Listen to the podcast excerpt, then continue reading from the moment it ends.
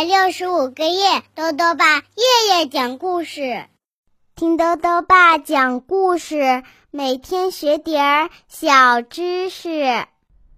亲爱的各位小围兜，又到了豆豆爸讲故事的时间了。今天呢，豆豆爸要讲的故事是《小星星的大月饼》，作者呢是美国的林佩斯，赵伟轩翻译，由中信出版社出版。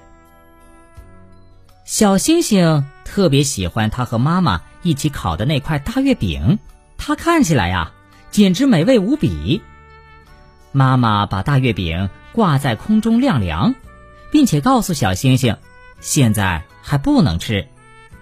可是，如果小星星抵挡不住大月饼的诱惑，可怎么办呢？一起来听故事吧。小星星的大月饼。小星星的妈妈烤了一个大大的月饼。小星星的妈妈把刚刚出炉的大月饼挂到空中，让它凉一凉。好了，小星星，妈妈说：“我们花了好长时间，终于给你烤好了这块月饼。现在我来看看，你能不能让它保存的久一点。没有妈妈的同意。”你不可以碰这块大月饼哦，记住了吗？能记住，妈妈。小星星点点头。小星星时刻都记着妈妈的话，无论是刷牙的时候、洗脸的时候，还是躺在床上的时候。然后呢，他就睡着了。可刚到半夜呀，小星星就醒了。他完全忘记了妈妈的话，心里啊只记得那块大大的月饼。啪嗒，啪嗒，啪嗒，小星星踮着柔软的小脚丫，悄悄地朝大月饼走去。嗯，要是他在月饼上轻轻地咬上那么一小口，妈妈会发现吗？小星星觉得不会，他开始悄悄的咬了一口，咔嚓，嗯嗯嗯，哇，太好吃了！哎呀，好像有人来了！小星星飞奔回床上。第二天晚上，小星星又想起了那块大月饼。昨晚咬的那口，可真香，真甜呐，真好吃。它还会在那里吗？是的，它还在。大月饼看上去还是那么圆，它孤零零的挂在天上，看上去呀，真是美味无比。要是它在月饼上再咬一小口，妈妈会发现吗？小星星觉得不会，于是他又像昨天一样，偷偷的在大月饼上咬了一小口，咔嚓，嗯，太好吃了。小星星飞奔回床上。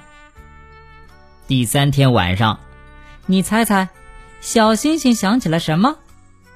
没错，正是那块大月饼。要是他在月饼上。再咬那么一小口，妈妈会发现吗？小星星觉得不会，于是他又吃了一小口，嗯，太好吃了。第四天晚上，小星星又做了什么呢？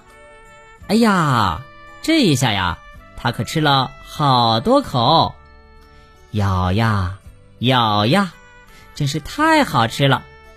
一碗接着一碗，小星星都会在大月饼上咬上一小口，一口接着一口，慢慢的，大月饼从圆圆的变成了弯弯的。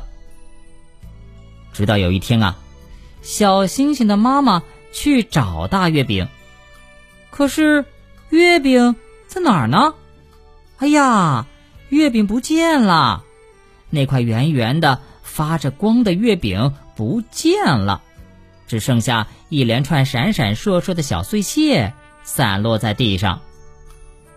小星星，妈妈摇着头说道，但是她的嘴角却在微微上扬。你又把大月饼吃掉了，是不是啊？小星星抬起头，露出了和妈妈一样的笑容。是的，妈妈。小星星点点头。我们再去做一块吧。好了，小围兜，今天的故事到这里啊就讲完了。下面呢又到了我们的小知识环节。今天啊，多多爸要讲的问题是：世界上最大的月饼有多大？多多爸告诉你呀，在我国的沈阳呢，曾经制作过一款名叫“中华圆月”的。超级大月饼，它的直径有八点一五米，厚二十厘米，重量呢居然达到了一万三千千克，由全国各地的月饼大师共同制作而成。它里面啊包含了广式白莲、苏式玫瑰、京式什锦、台式凤梨、辽式枣泥、哈式青红丝、滇式云腿、潮式绿豆沙等月饼馅儿。根据测算啊，这个大月饼可供大约十万人食用。最后呢，又到了猜谜时间了。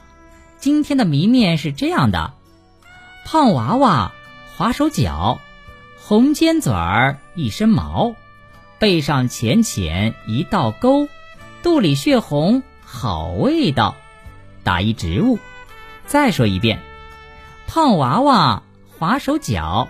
红尖嘴儿一身毛，背上浅浅一道沟，肚里血红好味道。打一植物，你猜到了吗？